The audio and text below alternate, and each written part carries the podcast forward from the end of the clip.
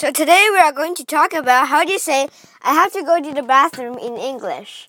So uh, one way is can I go to the bathroom? May I go to the bathroom? Can I go to the washroom? May I go to the washroom? Can I go to the restroom? May I go to the restroom? Um, I need to go pee. I need to go poo. Um, I need to go urine. Um,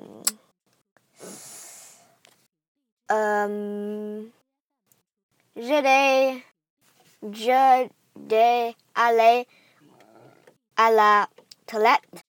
That's in French. Um, I'm not sure anymore. Um, I need to go pee this instant, very badly. Where? Where? Uh, maybe I need you. Uh, I need to comfort myself. I need to go to the comfort station. I don't know, there's not a lot of ways to um, express this, so bye bye. Can you tell me more and uh, share it with me? That's good, I guess.